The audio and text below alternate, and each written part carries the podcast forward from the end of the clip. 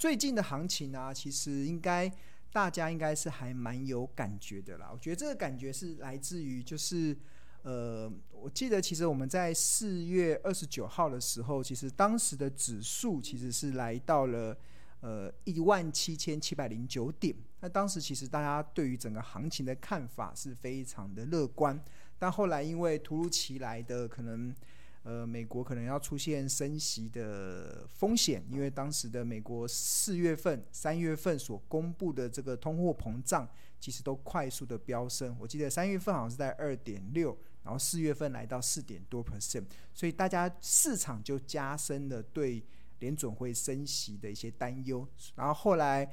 台股就出现了一个回档嘛，回档了之后到五月五月中旬的时候，刚好又爆发了我们的疫情。出现在国本土疫情大爆发的一个状态，所以在六五月十七号的时候，其实当时的指数其实是杀到了一万五千一百五十九点，那整个的跌跌点是高达了两千五百五十点。那我记得在那个时候啦，其实我觉得我们从礼拜三开始直播以来，其实我觉得我觉得直播有一个蛮好的一个好处啦，其实就像跟录影的一个差别，就是直播我们可以马上的去反应。当天的一个行情的一个状态，尤其在五月份的时候，其实感受很明显。其实当指数一路台台股一路从一万七千七百零九点开始，每天这样子破了万六，然后破了一万五千五百点，然后一路的跌到一万五千两百点之下的时候，当时确实市场有非常多的分析的论点，认为整个台股可能会出现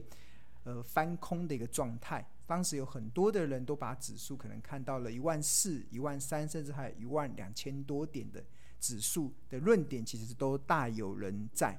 但是我觉得我们每周三的这样直播，其实我觉得还蛮蛮不错的，是因为我们可以反映当时的一个行情的状态，然后让大家在关键的时刻可以给予大家关键的一个力量。所以我们在我记得五月中旬的时候，我就一直在提醒大家不要乱卖股票，因为你可能会卖在阿呆股。那我相信，其实如果当时其实如果有在准时收看我们的这个直播节目的话，我相信应该会是一个收获蛮大的一个一个应该说一个关键的一个点呐、那这边也稍微推荐一下，就是如果大家对我的这个节目啊，其实呃觉得还不错的话，欢非常欢迎要。按订阅、分享，然后打开小铃铛。因为我最近的 YT 的频道的订阅好像已经出现了停滞。那我觉得，如果你觉得这是一个优质的一个好的一个节目的话，其实也多多分享给大家。那我觉得越分享，其实会越有钱啊。那五月中旬之后，整个行情就快速的开始出现上升。在上升的过程中啊，其实台股一路从一万五千一百五十九点开始回升到一万一万六。然后回升到一万六千五，甚至回升到一万七千点的时候，其实回想啊，当时其实还蛮多的一个论点都认为整个台股好像是出现所谓的逃命坡。那因为觉得可能整个的经济环境没有这么好，或者是整个的市场的资金的条件没有这么好的情况之下，所以还蛮多市场的分析的论点都认为赶快趁反弹赶快卖，所以就会出现所谓的逃命坡。的一个论点，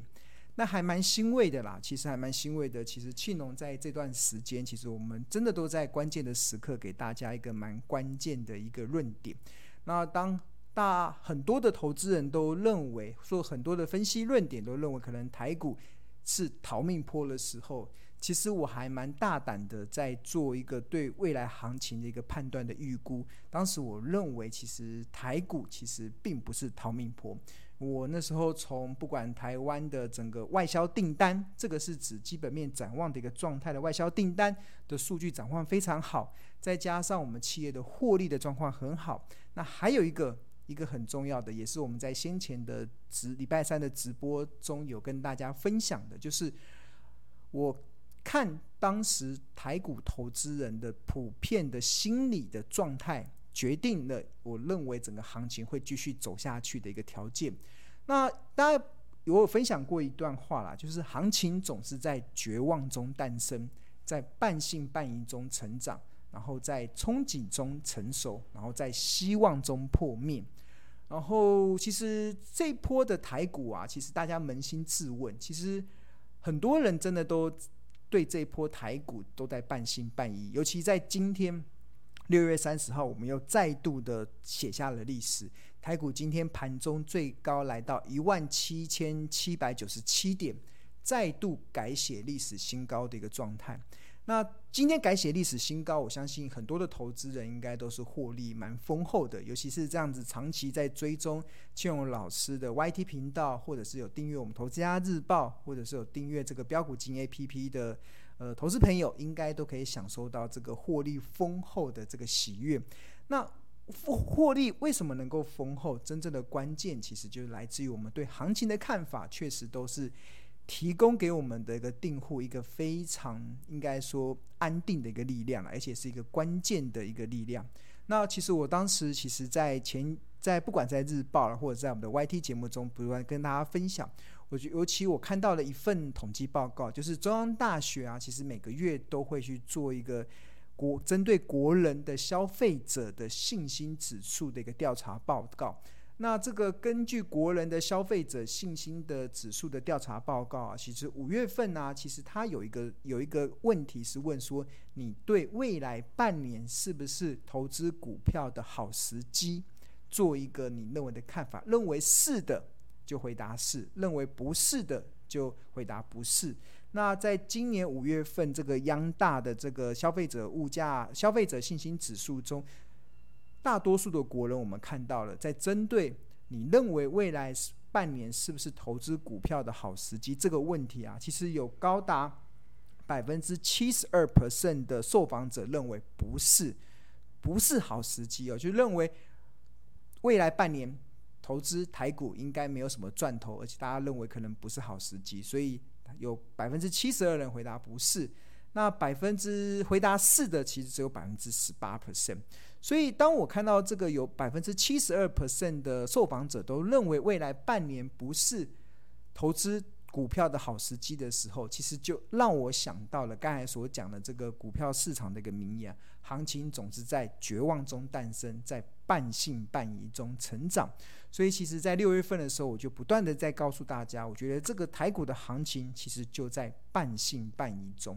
在这个半信半疑中，其实也出现了我们看到今天台股再度的创下历史新高，来到了一万七千七百九十七点的一个状态。因为其实像五月份那个百分之七十二 percent 认为不是投资股票的好时机，这个水这个水准啊，其实已经跟去年时候的三月份，去年三月份是当时新冠肺炎疫情大爆发的时候。当下的情情况，当央大其实他们也有做类似的一个统计，那当时回答不是投资台股的好时机的也高达七十二 percent，所以今年的五月份跟去年的三月份都是有百分之七十二的受访者认为不是投资台股的好时机。那在这个过程中，其实就让我更加的确认，这一波的台股将在半信半疑中持续的成长。那还蛮欣慰的，其实我们看到今天的一个盘面再度刷下历史新高的一个状态，其实也符合了我先前的一个看法。那在这样子的过程中啊，其实我觉得，如果你真的有抓到这一波的一个一个 timing 啊，我说所谓的 timing 啊，所就是投资其实它是有节奏的。这个节奏是什么？这个节奏其实也是我长期以来所主张的，投资的节奏其实就是买低卖高。你要抓对这个节奏，我相信你在看待五月份，哎，从五月份到六月份这波行情的时候，你一定会感觉到非常的舒服，一个些非常的愉快。为什么这么说呢？所谓的买低卖高，就是五月份股票在杀的时候，就出现了很多好股票被杀下来的一个让你买低的一个契机。那随着六月份指数在开始回升的时候，其实就创造了这个。股价可以让你去卖高的一个契机，所以这个节奏要抓对。我觉得很多的投资人啊，进入到市场中啊，其实如果你节奏没有抓对啊，其实在市场啊，确实是会相对的较辛苦了。而且很多的投资人，他真的就是当股票在跌的时候，会很害怕，所以你会很想要砍股票。然后当股票在涨的时候，你会。很急着想要赚钱，会害怕跟不上，所以你就会去追股票，所以最后就会形成一个，我个人认为是蛮愚蠢的一种交易行为啊，其实就是追高杀低，就是跌的时候你害怕，所以你砍股票；涨的时候你害怕追不上，所以你去进场追股票。那这样的交易策略不是就是追高，在追高跟杀低吗？但是庆荣老师长期以来都主张，你在投资的节奏一定要对。这个对的节奏是什么？其实就是买低卖高。什么时候会低？股价跌下来的时候就会有低点。什么时候高？股价在涨的时候就会有高点。那谈到这个股价在涨有高点啊，其实我们今天想要带给大家的，尤其我们看到最近的台面啊，其实行情的波动确实是还蛮明显的，而且很多的类股是出现了一个蛮蛮大的一个变化。那大家知道，其实像这是今天今天指数是收在一万七千七百五十五点，这个是我们标股基金 APP 的这个画面。呃，如果还没去下载的，然后欢迎大家去免，可以这个去下载。这个其实是可以免费下载的。那它里面有一些功能，其实是可以开放的。我觉得它里面有蛮多蛮好用的一些功能，大家可以先去免费下载看看。那呃，谈到行情啊，谈到最近的一个行情的状态啊，其实就是很多的族群啊，其实是出现了蛮大的一个飙涨的一个状态哦。比如说，我们看啊，最近有什么族群呢？比如说，嗯。看一下，我设定一下，像像我们呃，像比如说航运族群，你看，这是今天航运组的表现。阳明今天涨停板来到一百八十二，长隆涨停板一百九十七，万海涨停板来到三百二十一，然后惠阳、台华控股全部都涨停，这个其实就是。航运股今天再度的出现了往上喷出的一个状态。那其实看到这些股票，你看哦，像比如说像长荣好了，你看长荣，长荣在今年呃五月份的时候最低的时候有杀到剩六十三块，六十三块哦，对啊，六哎这是六十三块嘛？对，杀到六十三块。五月份的时候杀到六十三，然后现在已经来到一百九十七，所以。你在操作的时候啊，其实就是要买低卖高嘛。所以对我们来讲啊，如果你是一个呃相信买低卖高是股票投资赚钱的不二法门的这样子的投资人来讲，其实你的策略是什么？策略就是当股票在跌的时候，其实就是你买股票的时候；当股票在涨的时候，就是你开始去思考什么时候要获利了结，然后逢高出脱的一个时机。这个时候，绝对我来讲呢，如果是我的话，我绝对不会在这个时候去思考要不要去追这些股票，因为我会去买这些股票，我会去布局那些股票，一定是它股票在跌的时候，如果它的基本面好，那我就会趁它跌的时候进场去做布局。那我觉得这才是这样才是正确的一个 timing，正确的一个节奏。这样的过程中，你才能长期的在股票市场中安心的赚大钱，这是一个非常重要。当然，我不会我。不敢说这个航运股不会再往上走。我们先前好几次分析航运股，认为航运股的这一波的行情都是有基本面的哦。我觉得以目前的操作策略来讲，不预设高点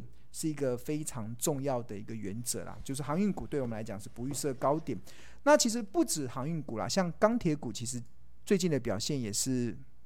也是强强棍。那看第第一档这个。二零二七的大成钢，其实就今天股价来到五十九点五元，然后涨了二点七六 percent。然后像今天很多钢铁股也都涨，像堰堰汇涨停，春元也涨停，然后张源、建昌、春雨二零二一二的春雨也都涨停。很多航运股，哎，应该说钢铁股很多都在涨停板的一些标的。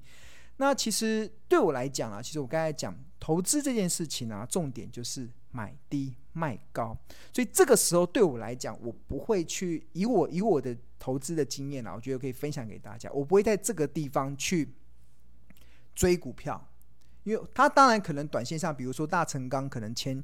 我记得昨天涨停嘛，前天也涨停，然后今天盘中的时候一度有冲高到六十三点一，然后尾盘的时候有拉压下来，那最后是收在五十九点五。那我不会选择在这个地方去追股票，但是我会选择什么？我会选择只要它的基本面好，我会选择它它股票跌下来的时候，比如说今年五月份股票跌下来的时候，会进场去接这些基本面展望好的标的。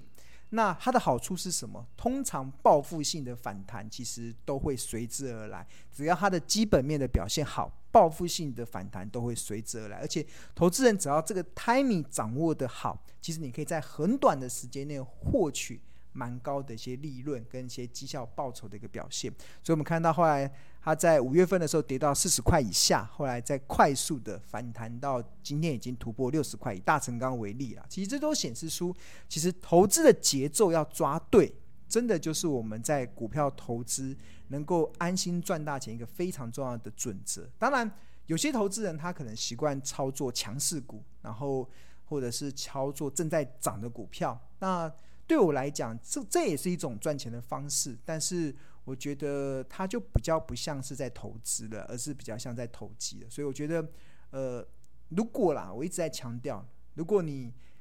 想要把股票市场当做是投资的市场，你想要体验老师所说的股票是全世界最安全的资产，这这段话的精髓的话，你一定要掌握到买低卖高的原则。什么叫低？是股票跌的时候才会有低点。什么叫高？股票在涨的时候才会有高点。所以对我们来讲，现阶段钢铁股、航运股可能就是我们要思考该什么时间点。获利了结的一个契机，这个是很重要的。像我最近的思考，其实都在思考我手中的航运股什么时候要获利了结，我手中的钢铁股什么时候要获利了结。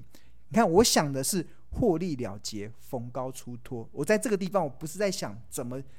适合去进场去追股票，所以这个节奏一定要抓对，你才有办法在这个市场中感受到一个比较。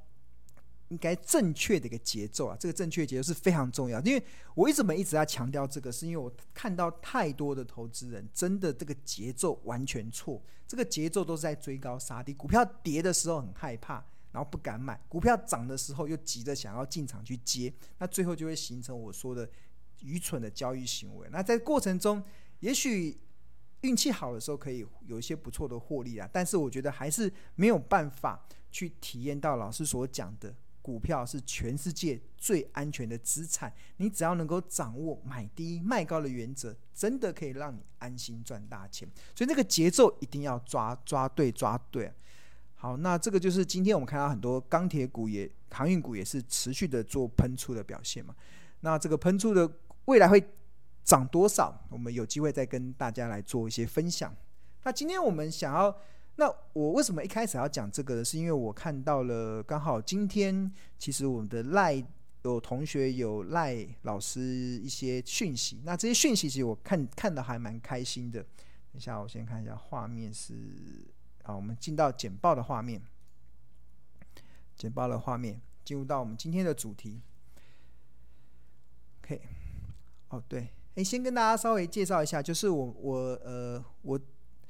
现在有我目前我所认可的这个教就是社群的这个软体啦，其实我只有在 Line 跟 FB 上，所以我没有在 Telegram 上有任何的这个社群的软社社群，让大家提供加入的一个状态。那在赖群呢，其实有分为免费的跟付费的。那免费的是唯一一个，就只有这个标股基因这个 APP，那这个可以让大家免费的加入，所以这个。呃，像目前你加入这个好处，其实是你可以及时及时享受第一手的股市的资讯跟市场赢家的观点。那这个观点大部分其实都是庆荣老师自己的观点，然后还有很多的一些同学，还有学一些同学分享他自己的一些操作的经验。我觉得这个免费的赖群，大家如果能够好好的利用，应该都有蛮大的一些收获。那除了这个，大家可以扫描这个 QR code，然后就可以免费的这个加入。那加入这个赖群啊，我觉得有一个好处啦，其实就是可以让你在投资的路上不再孤军奋战。我觉得这个真的是一个非常重要的一个一个，应该说一个好处。因为尤其现在大家疫情都宅在家里，其实很多我们大家没办法去上班，也没办法外出，很多时候在投资的路上啊，其实你会自己是在自己在做投资的时候会比较。呃，有一些不足的地方。那如果这个时候其实有一群好朋友在旁边去帮助你，其实我觉得会让你在投资的路上感觉到不会这么孤军奋战。而且好朋友的好处是什么？就有有一群好朋友在旁边帮助你，就是大家赚钱的时候会分享那个赚钱的喜悦，然后即使赔钱的时候，行情不如预期的时候，大家也会互相的检讨改进，然后去了解说，那我要怎么去精进，那就有办法去做得更好。所以我觉得欢迎大家还没有加入这个标股基因的这个免费的赖群的，可以扫描这个 QR code。那我刚好提到说，其实。赖群有一个好处，其实会让你在投资的路上不再只是孤军奋战了。赚钱的时候可以一起享分享享赚钱的喜悦。那我觉得像最近这几天，因为整个行情不断的在喷出，其实庆勇老师也有收到一些同学的一些回馈文。那我觉得我自己蛮高兴的啊。其实我自己高兴的地方是，我在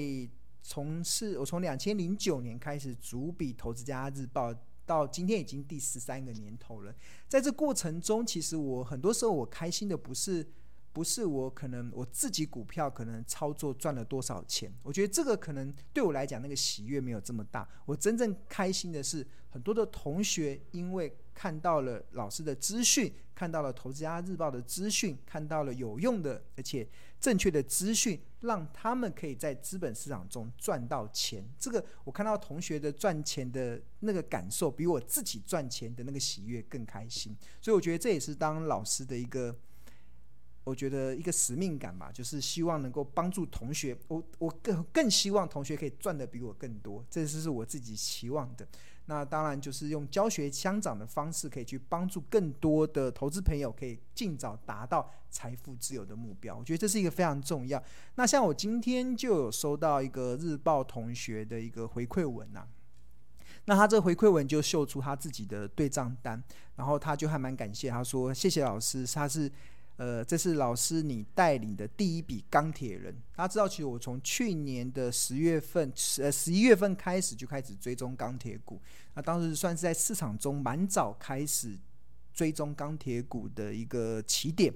然后，那这位同学还蛮认真的，就是老师开始进入到钢铁股的介绍的时候，他就开始自己就开始钻研整个钢铁产业的产业的一个状态，然后个股的一些状态。然后他还蛮开心的，他比如说像大成钢二零二七期，我们在去年的十月底，大成钢月 K D 出现二十以下黄金交叉的时候，就列入开始列入到投资家日报开始追踪的名单，当时的股价在二十一点九。那还蛮欣慰的，十一月、十二月、一月、二月、三月、四月、五月、六月，就是大概六八个月的时间，大成钢的股价今天已经最高来到六十三点一，波段的涨幅其实已经来到一百八十八 percent 哦，所以这个就是他这位同学他分享的，他的他今天还分享了一个交易对账单给我，就是他买这个大成钢。他一共赚了五十一五十一五十一万八千九百七十一元，然后赚了三十五 percent。那这个是他在大成钢的一个操作。那钢铁股因为它是走整个族群性的，所以也让这个同学发现，其实钢铁股有不错的一些好的股票，也开始开始去做一些研究。所以他后来他今天呢、啊，六月三十号，今天。今天诶，这个他交易对账单是他今天又卖了一些钢铁股，然后他的这个今天卖的这个钢铁股让他赚了一百六十六万，然后一共赚了二十八趴。然后看到同学赚到一百六十六万，其实我真的还蛮开心的。这开心的是，我觉得这个同学是很认真，而且他他我记得他已经上过老师的课，已经上过两年了，上过两年的课，就是他前年来上，然后去年也来上，而且他前年是他自己一个人来上，然后。去年的时候，他还带他的女朋友一起来上老师的课，那是是我看到非常认真的一个同学，就是他对于很多的老师的投资的研究都研究得非常的透彻，他有什么问题都会跟老师来问。我觉得这个是一个呃教学相长啊，我就看到同学这样一步一步的，呃，我记得这个同学还蛮明显，他他有跟我分享过，就是他。在还没上我的课之前啊，他其实本身是以前是做比较短线的交易，他就是做每天就是可能比较短线的交易，然后他自己的资资金的规模算还 OK，但是他就自己去学习怎么去做短线的交易，但是他做了几年下来，他发现做了短线交易啊，结果是白忙一场，就是发现诶，怎么好像每天这样子冲来冲去，反而没有办法真正的感觉好像。呃，每天冲来冲去，我觉得好处是什么？好处是第一个就是生活不会无聊嘛。那第二个你会赢得营业员的尊敬，因为营业员应该很开心，每天有这样子交易的这些客户，因为他可以赚到那个手续费。但是这个同学就跟我分享，他觉得就感觉好像白忙一场，这样。然后他一直一直到前年的时候开始接触到老师，然后开始。教导就是所谓的所谓的价值型投资，教导这种所谓的波段型的操作，才让他的整个获利开始出现了一个蛮明显的一个回升。那我觉得也我也蛮开心的，看到他最近的一个交易对账单一一笔一笔的交出一个蛮不错的获利成绩。那看他今天的这个交易对账单，就是以他今天哦六月三十号就赚了一百六十六万，赚了二十八趴。大家有没有看哦？像。对我来讲，我也是啦。其实我我一直在讲说，我们那个节奏很特别。就是我我之前在节目中有跟大家分享嘛，就是我五月份的时候我一直在买股票，然后六月份的时候我就反而一直在卖股票。这个时候我反而没有在买什么股票。这为什么会在五月份买，六月份卖？就像今天六月三十号这个同学，他可能卖掉最近飙涨的钢铁股，要进行获利了结。为什么要在这个时候卖？那当然就是为了买低。卖高的这个原则啊，就是股票在什么时候，呃，应该说买低卖高，什么时候股价会高？就只有股价在涨的时候才会高啊。那什么时候会低？只有股票在跌的时候才会低啊。所以什么时候卖股票？当然就是股票在涨的时候开始卖股票。所以我觉得最近卖股票其实还蛮正常的。像我自己也开始有调节一些航运股，也有调节一些钢铁股，其实都是因为这些股票涨上来了，本来就该卖股票。所以我觉得。还蛮开心的，看到同学有这样子的一个成绩啦。那这样的成绩其实也说明了，其实我们的呃同学，其实在这个过程中，其实他可以一步一脚印的去学习到一些投资的一些呃一些方法。那他这个同学的回馈文就是说，就非常感谢老师在钢铁行业的一个提点，让他今天可以再次的获利了结。那他今年光是在钢铁行。钢铁产业里面就赚了超过两百万元，所以就从大成钢一路的赚到后续的一些二线的钢铁股。那他也蛮开心的，说希望疫情过后上完课的时候可以跟老师聚聚吃饭。对啊，其实我我还我三不五时，其实我会都会跟同学聚餐呐。然后我也希现在是疫情的关系比较少，那先前我大概每每几个月就会跟。北中南部的同学去见面对面的见面去交流，我觉得有些时候在交流的过程中，我会知道同学在想什么，然后他们的想法其实也会给我一些启发，所以我还蛮喜欢跟同学交流的。在交流过程中，我自己也蛮受惠的。那在这过程中，而且有一些同学他可能问题不太好问的，其实我都会在面对面的过程中去去做回答。那这一次因为比较可惜的是，因为疫情的关系，所以我们。预计七月份开始的课程可能就会是改用线上直播的方式。那当然，线上直播的方式我们还是会开放 Q&A。那我也希望可能在，因为我们这课程是涵盖三个月，我也希望能够在课程结束前，看有没有机会办一个毕业典礼的见面会。那我希望到时候的疫台湾的疫情已经荡下来，就可以让我们同学又可以再度的聚集在一起。好，那就是我要讲的，其实就是像，即使是我啦，即使是我，我在投资这个行业已经这么多年了，其实我自己也可以感受到，其实，呃，在投资的路上啊，其实很常常，如果是自己一个人是蛮辛苦的，反而是，呃，有呃。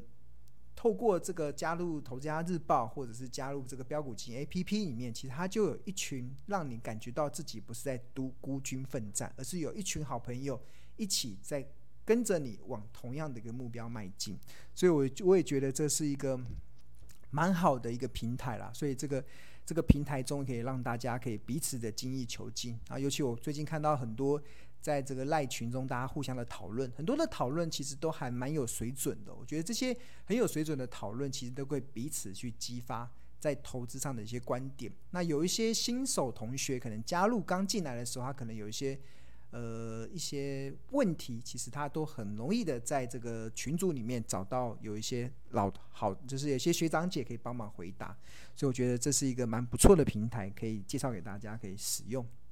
好。那刚好提到说这个大成钢，大成钢其实它的当初我会开始留意到它是去年的十月底的时候，去年的十一月初。那我为什么会开始留意到它？你看当时的股价在二十块哦，我也开始留意到它的时候，是因为我发现它的月 K D 出现在二十以下黄金交叉。那这个是一个。我长期以来能够在市领先市场，挖掘市场还未挖掘的潜力好股的一个非常重要的策略。那这个策略啊，其实也收录在我的著作《十二招独门秘技，找出标股基因》这里面。那这个十二招独门秘技中啊，其中的第二招其实就是在介绍月 K D 的妙用，可以抓住一档股票的起涨点跟起跌点。我觉得这个这种这个策略，其实我我个人其实是呃在技术分析的应用上，我是用比较中长期的去做一个判断。那技术分析里面，其实我个人会用的其实是月 K D，我觉得它可以对我抓到一档可能出现中期趋势由多翻空，或者是由空翻多，有一个非常重要的一个讯号。那这个这个部分，其实我们在这次的课程中也会跟大家介绍。那我觉得。这也是再一次的成功的运用在月 K D 的妙用了，我觉得，所以这波的钢铁股其实或者航运股，我个人的看法其实都是月 K D 还没有在高档死亡交叉之前，其实都不要预设它的高点。当然，你在过程中你可以去调节部分的持股，但是你的核心持股，其实我自己啊，我一定会报到最后出现死亡交叉的时候再来获利了结。那这个死亡交叉会是多少？那我们就。不要预设高点了，对啊，就看着这个市场愿意给它飙涨到多少。那除了技术分技术分析只是一个开始，那当然我们会切入到产业分析。那产业分析有一些基本的逻辑啦，就是这基本的逻辑，所有的产业分析的的架构其实都是讨论供给跟需求，然后决定价格。今天如果供给大于需求，价格一定会崩落，那相关的厂商的获利一定会下降，那股价就会出现下跌的一个内容。但是如果一家一个产业它出现需求大于供给的时候，那它的价格就会上升，那厂商的营收跟获利就会上升，它的股价就会上升。所以我们在做产业分析的时候，就是在思考，都是在做这个。供给、需求、价格的这个基本逻辑的一个判断。那当初其实钢铁股我们在分析的时候，尤其像大成钢这个以美国为主要市场的这家钢铁公司，其实我们也是透过美国的供给有多少，目前的需求有多少，然后它未来会不会让价格出现变化。那当供给出现变化的时候，需求不变的情况下，价格就会出现变化。逻辑都是一样，我们分析航运股、分析面板股、分析所有的族群，其实所有的产业分析的架构都是相同的一个状态。那在这一次的课程中，这一次课程应该是下礼拜六会开始开课。那从下下个礼拜开课的这一系列课程中，我也把这个产业分析的这个基本逻辑的架构教给大家，让大家知道要怎么知道这个供过于求，或者是供给不如呃供。供不应求的状态将怎么决定一些公司股价的发展？像比如说航运股，他们会涨到多，涨到哪里？钢铁股会涨到哪里？面板股会涨到哪里？其实从